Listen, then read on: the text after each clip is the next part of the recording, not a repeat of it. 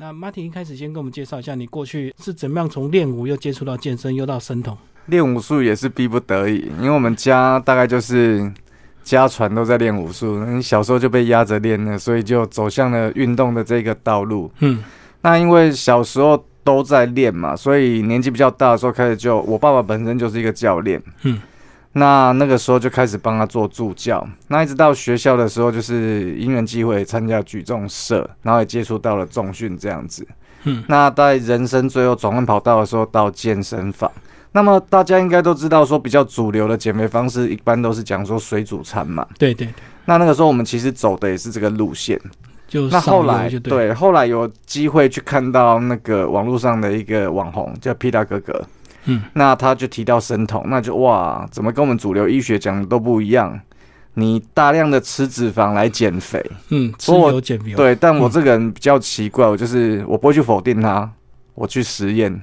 可是，嗯，照理讲，你过去又练武又健身，你身材应该本来就很好啦。那为什么你那时候有减肥需求吗？其实减肥的需求是一直蛮大，但不是我，因为我们自己在经营健身房的时候，你要知道，八十五 percent 来的人其实都是为了减肥，都肥胖。对，但是你就会去了解到很多的人，他减肥其实都失败，因为吃过水煮餐的人都知道会很厌食。嗯，所以如果你能够有更多的选择，让他们下去吃的话，也许有的人就会适合这种方式，所以我们就下去做尝试这样子。哦，所以那时候是为了你的这个呃来上课的这些课程的那些学员就对，对对对对对对对，所以主要是这个样子。那你说过去用水煮餐为什么容易失败？是不是因为不好吃，对不对？所以很难持久。水煮餐不止容易失败，难吃是其中主要一个原因，另外一个原因是它很容易饿。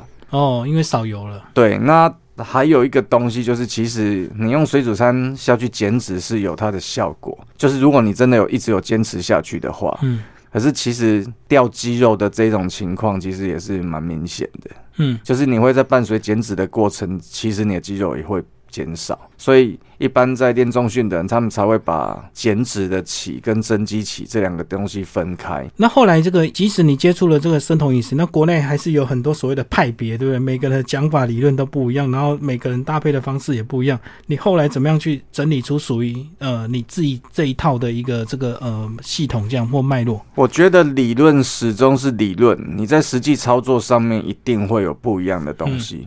那那个时候，国内其实我比较早知道是皮塔，然后后来就是郭叶林医师，嗯，然后就会去看他们的东西。那个时候比较主流的就是防弹咖啡这种东西，对对，嗯，因为我们之前自己也有在研读营养，但是我们就觉得这个东西其实不是那么的合理。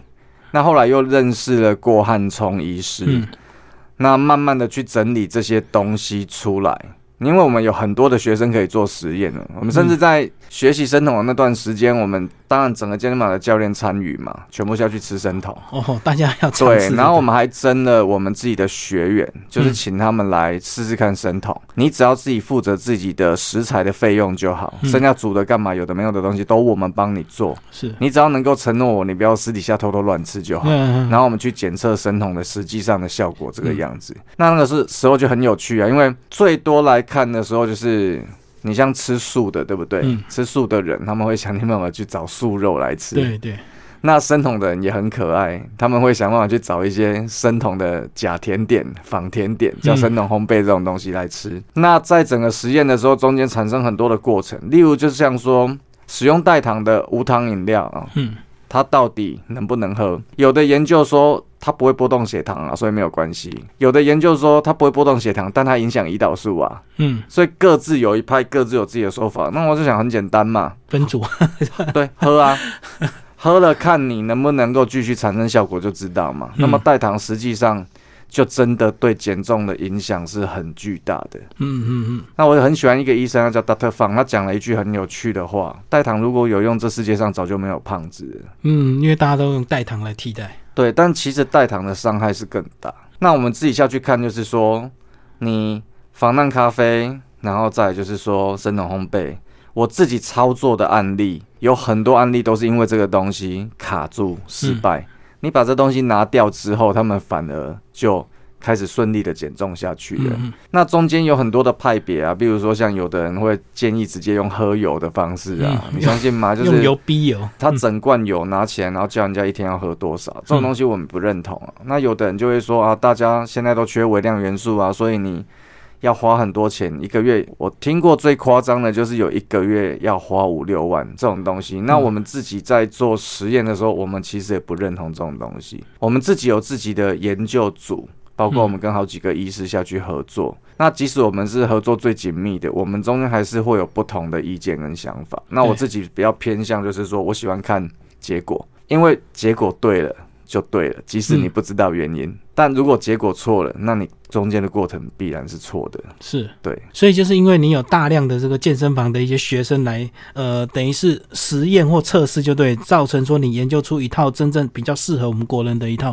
生酮饮食这样子。对，因为我们其他有其他的医生，然后他在他们医院也有在研究生酮饮食，嗯所以我们变成说有很多的案例跟数据可以下去研究这样子。那显然就是有效果啊，所以看到我们的 Martin 教练这个身材非常的好，这样相信你的学员应该有很多也是真的都瘦下来，然后又达到健身的一个效果，对不对？生酮饮食其实它不能算是减肥的一种，很多人就会把生酮等于减肥，对对对对对，这也是他整个名气上来的原因。嗯，但事实上，它只是协助你回到你自己想要的这一种身材，你的身体想要的这一种身材。我觉得很多人可能没有去思考过一件事情：你出门你不用带体温计，你的皮肤会自己感测温度。是，对，但是为什么你没有办法在你有足够的能量的时候停下你的嘴巴呢？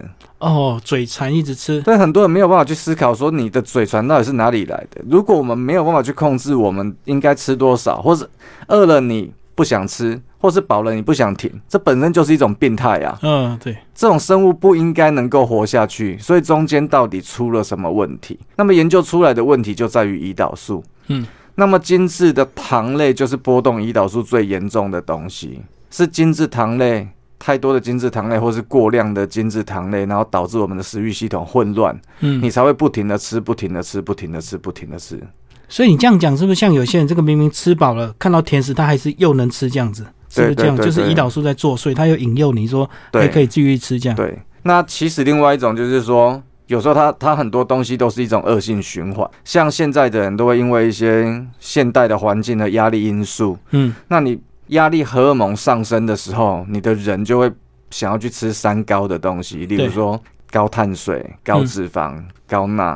嗯这三样的东西，这三样东西是最让容易让你变胖的。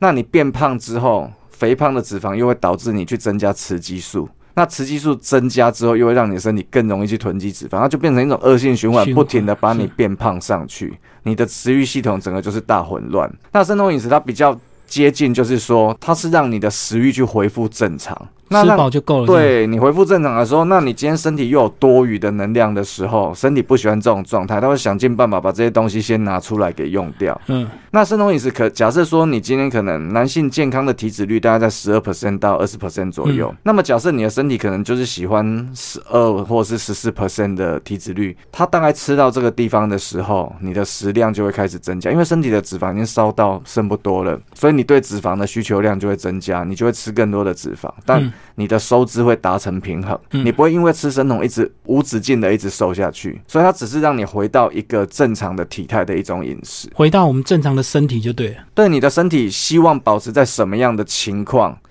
它就会协助你回到那样子的情况，它并不会无止境的一直瘦下去。刚刚这个 Martin 教练简单介绍完生酮的一些概念，那接下来我们再来聊聊这个呃，在书中也有一些重点，比如说什么是卡路里计算。这个我们过去都会觉得我们人一天要多少卡，如果我少吃多少卡，我就会燃烧多少卡，是不是计算就这么简单？其实这是一个主流一直使用的方式，但它其实是一个很荒谬的东西。卡路里计算这个东西是从一八九零年开始的，那它很简单的把人当成是汽车，把热量当成是油，可是人的生化反应远远的比这个东西还要更复杂。对，我们简单的来讲一个概念就好了。你想这个东西听起来会不会怪怪的？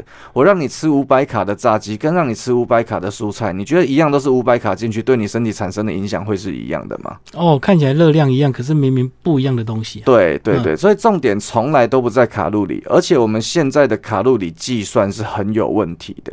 嗯，你会发现跟你实际上面产生的卡路里是完全不一样的。因为你想想看哦，假设都是你今天跟明天，然后你都做了一样的事情。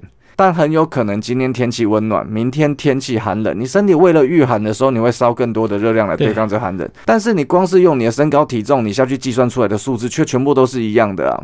嗯，是这个东西不合理。嗯，所以你要用卡路里计算行不行？我觉得其实也是可以，但是绝对不会是跟着现在的卡路里计算公式下去走，而是说哦，我今天。依照卡路里计算公式出来，假设你的基础代谢是一千六百卡，那你一天的总代谢可能它计算出来是两千两百卡。我觉得你就可以先从一千六百卡下去吃看看，因为我们现代的人的活动量真的是少得很可怕。对，你看科技一直进步，我们人的活动量就是一直锐减，所以你活动量根本你想想跟十几二十年前比起来，实在落差太大了。所以你去吃那一个一一千六百卡的时候，你会发现就是说，其实你吃一千六百卡的大部分，我测试出来的结果，你去吃那个一千六百卡，其实你的体重刚好就在不上不下那边，所以你会发现哦，就是你原本以为的基础代谢，就是你每天可能光是维持生命就要就要去燃烧掉的热量，其实可能是你整天全部加起来的热量。所以如果你照着这样子，照着他算出来的东西下去吃的时候，你会发现，哎，绝大多数人都是变胖的，因为你根本没有那么大的活动量，活动量不够。这个但是计算出来的却是这样子，对，对对对，因为其实你想想看，一八九零年，我们不要说一八九零年了，光是你回想二十五年前的台湾跟现在的情况，你想想看，捷运啊、计程车啊、电扶梯啊，有没有？嗯，你连接电话都不用再走到楼下去了。对对对不对？你活动量少到很可怕，是这种情况。那你活动量少，你燃烧热量少，另外一方面是你的肌肉也开始退化。你肌肉进一步退化的时候，你代谢又进一步的在下降。所以其实很多人就在吃生酮的时候就很害怕。天哪，我一天只有吃八百卡。天呐，我这一天只有吃九百卡，我觉得我要完蛋了。但我们就很想跟他讲说，不奇怪，因为其实你一天总共需要热量真的就只有这样子，你没有去意识到环境带来的改变，其实。它已经让你活动量少到这么一点点的东西就能维持你的生命，因为人真的是非常节能的一种生物。刚介绍完这个呃所谓的这个呃卡路里的计算，那接下来就在书里确实有蛮具体的一个建议方式，到底我们要怎么样六阶段来进入生酮饮食的这个准备？哎，算是比较具体的一个建议，是不是？哎，教练来帮我们介绍一下什么是六阶段？哪六阶段？它大概只是一个循序渐进的一个机制。我们其实发现一个很有趣的东西：六个阶段不是一定要跑完的。嗯，你会发现绝大多数的人在走第一个阶段，叫做戒除含糖饮料，就瘦了。对，就很明显。对，他其实就瘦了。嗯。那如果你戒除了第一个东西的时候，你瘦的不够多，或者是说你瘦一点的时候，你就停滞了，你就要走第二个阶段。是第二个阶段就是只吃正餐。那你吃正餐之后的话，那些零食什么东西都不要吃。其实这样理论上也会瘦，对不对？对，少了很多零食。因为我其实一直跟人家讲说。你不需要生酮，像我自己吃生，我后来一直在吃生酮的原因，是因为我觉得生酮饮食是一种很方便的饮食。像我来讲的话，我一天吃一餐就够了。你看，即使我的身材，我一天吃一餐；我的运动量，我一天吃一餐就够了。也就是说，像我这么忙的话，其实我不用早上起来赶着要吃早餐，然后吃完又昏昏沉沉，没多久到中午的时候肚子饿了，又花了很多时间去吃东西，然后又开始昏昏沉沉。晚上的时候又花了时间吃东西，然后还昏昏沉沉，中间可能还想吃到这。你想想看，如果你一天把这些东西全部都拿掉的话，你能够多做多少事情？节省很多时间，就对。对，然后你也不会被这种东西给绑架。像有时候你可能真的很忙，但是。你的血糖下降啊！如果你是吃混合饮食的话，你血糖下降的时候，其实你你可能会开始情绪暴躁啊，手脚发抖啊，脸色变白啊，等等的这些症状都会出现。所以生酮饮食对我来讲的时候，就是我最高断食的记录是有到五天，我们教练有到十天，也就是说我即使五天不吃，我每天照常重训都不会怎么样。所以即使我今天要忙起来的时候我没有吃，我其实也没有关系，因为体内储存那么多脂肪，它就是会去帮忙，它就是储存来这个时候再用。所以我我那个时候我。我一直在想一件事情，就是说有些工作比较特殊。呃，我自己在我自己有开一个九十天的饮食控制班，那其中里面有外科医师。嗯，那我觉得外科医师其实超适合这种饮食的哦，因为他们常常这个门诊过多。你想想看，一个开刀下来要几个小时，嗯，他要多少时间不能够进食？即使他今天要忍的时候，可是他握刀的时候开始在抖的时候，他怎么办？对。但是如果他今天不被血糖绑架的时候，他可以长时间而且高集中注意力的下去做这件事情的话，其实是一件很棒的事情。嗯嗯，所以如果你今天你的目的是减肥，或是你的目的是健康的话，其实你不一定要去使用神童饮食。例如说像我讲的，你已经把含糖饮料拿掉了，你把零食也拿掉了，其实你就已经瘦下来的时候，你根本不用再更进一步。对，那是因为说你喜不喜欢这种饮食带来的自由，不被这种食欲绑架的感觉，不会三不五时你就肚子饿的这种感觉，然后精神一直保持在敏锐，然后你的头脑会很非常清晰。是，因为如果你使用酮体当主要的能源的话，你大脑血管其实有可能在扩张六十 percent，对你你的思绪其实是会更清楚的。是，对嗯，那你可能今天进行到，我觉得大部分的人进行到零食拿掉的时候，其实都会瘦了。对对，其实都会瘦，因为你接下来吃的东西再进一步啊，你把里面的加工品给拿掉，例如说一些鱼丸呐、鱼饺那些热狗，它其实都是很多淀粉去掺在里面的东西。是是你再把这些东西去掉的时候，你发现你吃的都是原形的食物的时候，即使它含有一些谷物啊什么样的东西，只要没有食物过敏的问题，其实大部分的人大概在这个时候都瘦下来。嗯嗯对那生酮饮食它另外一个比较特别的是，它跟一般的饮食来讲的话，因为我们现在的人多数都有肥胖的疾病嘛，所以我们有一些代谢症候群，嗯，大家都有胰岛素过高、胰岛素阻抗的问题。像我们之前在健身房的时候，帮大家就是免费的下去测血糖，很多人不知道自己其实早就都已经糖尿病前期了。对对对，对，那是一件非常可怕的事情。可是你要知道哦，你用一般的饮食下去减，你没有办法去处理掉你的代谢症候群的问题。嗯所以我会觉得很有趣，就是不管你喜不喜欢吃生酮，但是如果你有代谢症候群的话，你可以先用生酮饮食去把你的代谢症候群给处理掉，以后爱吃什么再吃什么，这也是生酮饮食能够带来非常棒的一个东西。刚刚教练讲到你一天吃一餐，那就是表示说那一餐非常重要，那一餐就是呃，等于是彻底的生酮就够了，这样子。其实就像我刚刚说的，就是我们并没有我们想象中的需要那么多的能量。所以大部分就是大脑在作祟嘛我。我们我们缺的东西其实比较多的可能是微量的元素，嗯那些比较特别的营养。像我们今天来去讲，就是说，如果你像一个人能够维持我的身材，嗯然后你能够维持我的体能，而我的体重不会下降的时候，说明我的身体没有缺能量嘛？对，因为有缺我的体重就应该降，而是我一日一餐的时候，我的体能跟体重都是能够维持住的。那说明说这样子，可能我一天吃不到两千卡的时候，其实我就能够应付我的体重跟能够应付我的运运动量。对。那你想想看，有现在的热量计算出来的时候，你可能叫一些女孩子，可能一天至少基础代谢要吃一一千一千六百卡，然后她总代谢可能两千卡，她想说嗯那一天减个两百卡，她一天吃个一千六一一千八百卡，对我可能一天才吃一千八到一千九百卡，那你说她怎么可能会瘦下来？可是因为她快速的升高血糖，血糖去刺激高量的胰岛素再出来，再把血糖从你的血液里面推出去，塞到其他地方去，塞到你的细胞啊，或者说嗯塞到你的肝糖里面去，然后再把它转换成脂肪。很快你血液里面的血糖又不够了，所以你又开始下去饿。它又想吃。对，它就是一直变成这种不断的慢性循环，让你不停的一直的变胖。我们就讲一个最简单的东西嘛，如果你吃不够，那你的脂肪到底是哪里来的？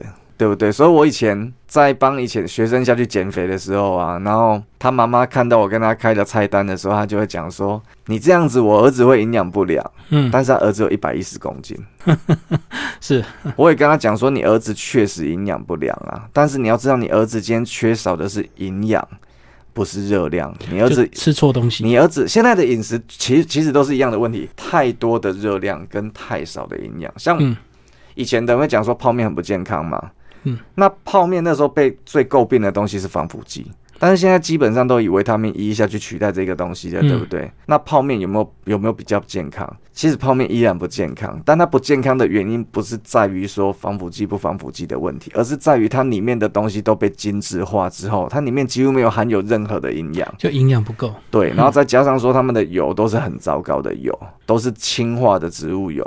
嗯对，，糟糕的油加上没有营养、空有热量的东西，再加上它调味包的钠含量超高，所以泡面绝对是我们心目心目中排行前五名最容易胖的食物。嗯嗯，对，是这个样子。最糟糕的东西。对，好，那其实这本书呢又讲到断食，那听众朋友会不会很好奇，怎么生酮饮食跟断食又有关系？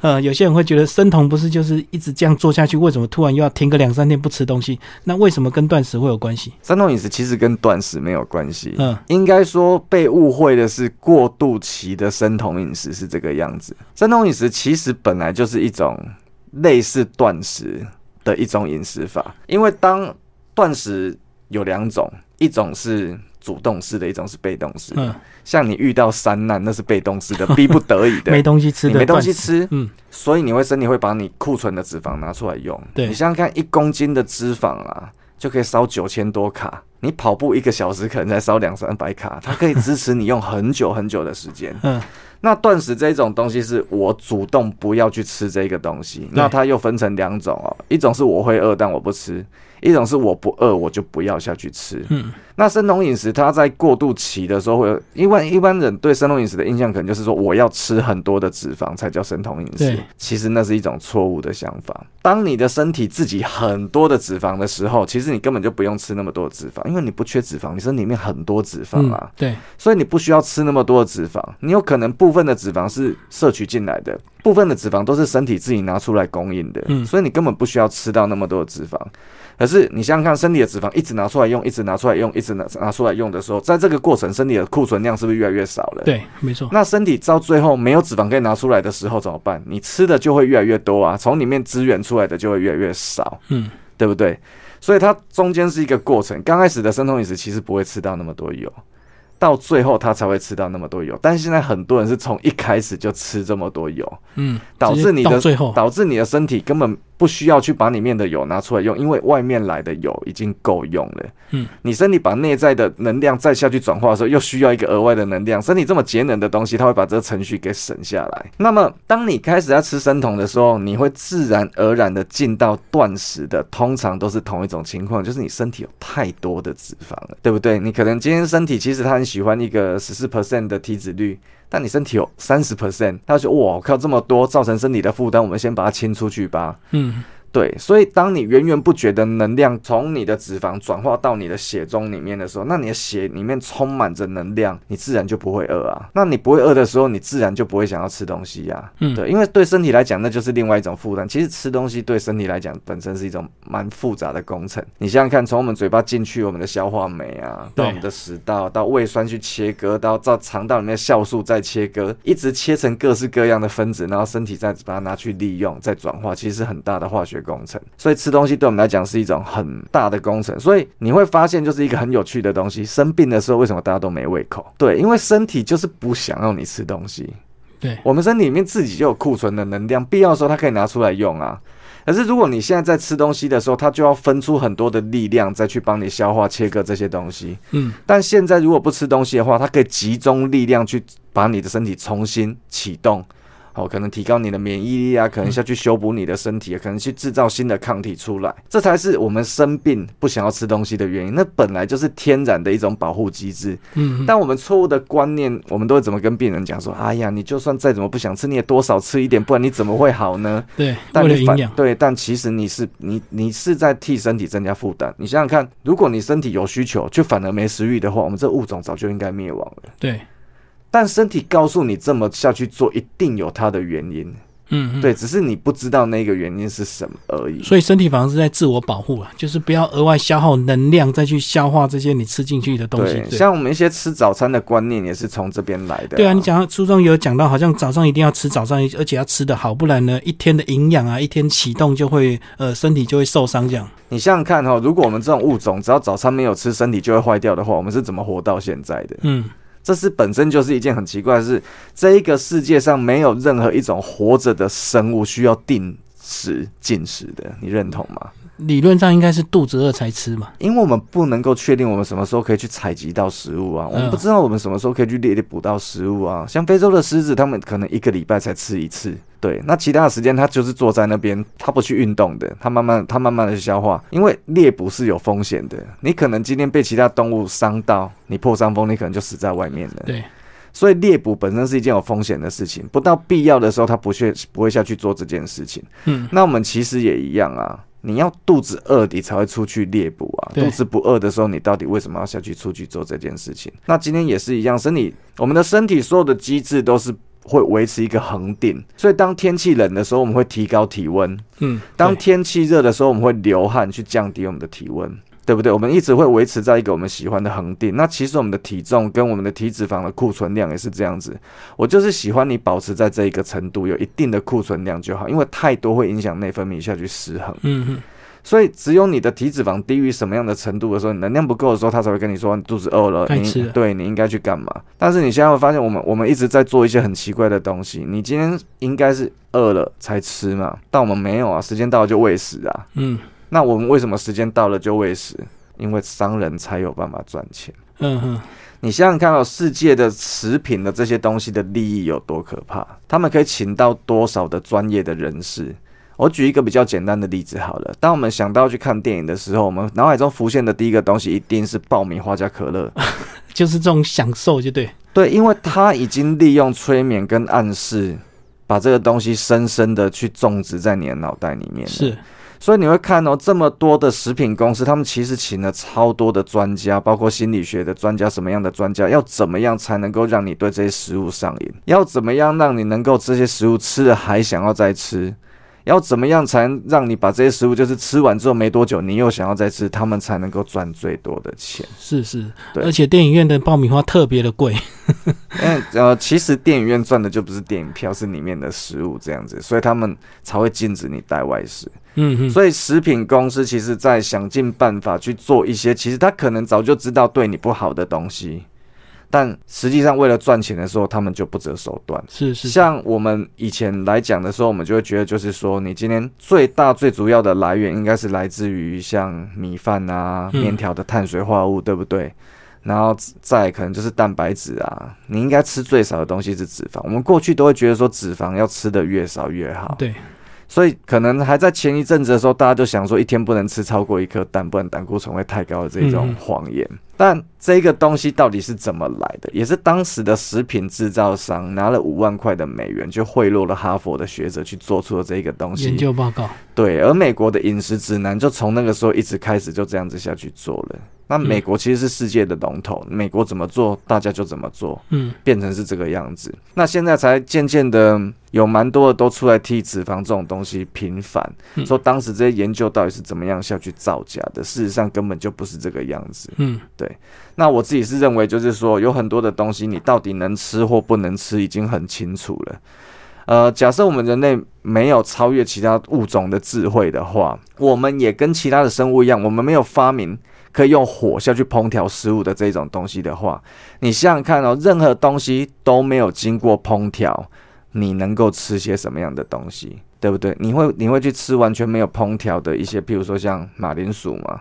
地瓜吗？对不对？甚至像有些的蔬菜呀、玉米啊这些东西，没有烹调过的东西，你根本就不会下去吃啊。嗯，也就是说，这些东西其实原本可能都是不适合你的，真的适合人类的可能只有水果哦跟猎捕动物而已。嗯，那么也就是说，你利用了其他的手段，让我们下去吃这些东西，可是这不是我们这个物种原本应该下去吃的东西，嗯，对不对？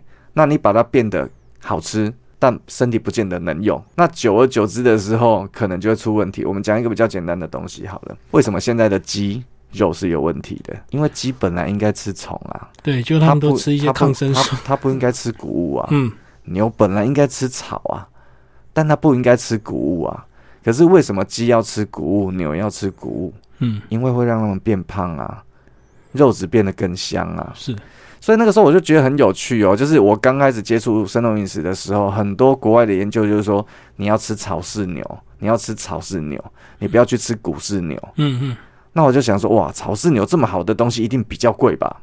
后来我发现，哎、草饲牛是比较便宜的。我说，我怎么会比较好的东西、比较健康的东西，反而是比较便宜的呢？嗯后来才发现，因为草饲牛没有什么脂肪，干柴不好吃，谷饲牛的油花超漂亮、超香。那么你有发现一件事情吗？你用这些碳水化合物下去喂牛，牛变胖了，所以你有更多的肉可以卖，有更多的油香。你用这些碳水化合物下去喂鸡，然后怎么了？鸡变胖了，他们可以卖更多的钱，然后你的鸡肉会比人家更香，你的鸡肉更香更多。人也是一样啊。你拿这些谷物，拿这些过量的碳水化合物下去喂人，人也是会变成这个样子啊。放在以前的年代，可能是一件好事，因为以前缺油啊。以前的年代可能就是像古时候战乱不断嘛。嗯。那么你可能粮食不知道什么时候会来，那个时候身体多存一点脂肪是好事。嗯。对，反而你可以靠它去度过这一段时间。可现在的时代不一样啊，对不对？你会发现一个很有趣的东西，可能在十年左右吧，就已经没有人期待回家吃年菜这件事情了。因为外面的餐厅随便吃都比你妈在家里弄那堆年菜来的更丰盛的时候，还有谁会期待回家吃年菜呢？嗯，对不对？那你看现在外面的食物都是这个样子哦，哇，三四层的汉堡有没有？跟脸盆一样大的汉堡，比脸大。对，然后一桶一桶的起司下去，哇，可以牵这么多的丝出来，大家一直都朝着越来越大的分量下去在走。嗯，可是我们运动量是朝着越来越少在发展。人要怎么样才不会生病？如果你的食欲正常的话，你的运动量减少，其实你的食量会跟着变少，因为你没有那些需求。但是这些食品制造厂商这样子会没有利益可以赚，所以他们做的方式就是毁掉你的食欲监测系统。我觉得这也是在学习生酮饮食里面去学到的很多的东西。你要不要让食物绑架，或者说你要不要让这些东西下去绑架你？当然你。不一定就是说啊，我从此以后这些好好吃的东西都不能吃了，菠萝面包不能吃了，什么熔岩巧克力蛋糕都不能吃。其实也没有这个样子。你知道砒霜也是可以入药啊。嗯。所以如果你的频率比较少的话，分量不要那么多的话。其实吃这些东西还是可以，你的人生不会是黑白的，而且你会觉得一个很有趣的东西，就是平常有在饮食控制的人，然后你等到可能假日去吃美食，美食才会更好吃。如果你天天吃披萨，你不会觉得披萨好吃。对对。可是如果你两个礼拜才吃一次披萨，你才会觉得披萨好吃。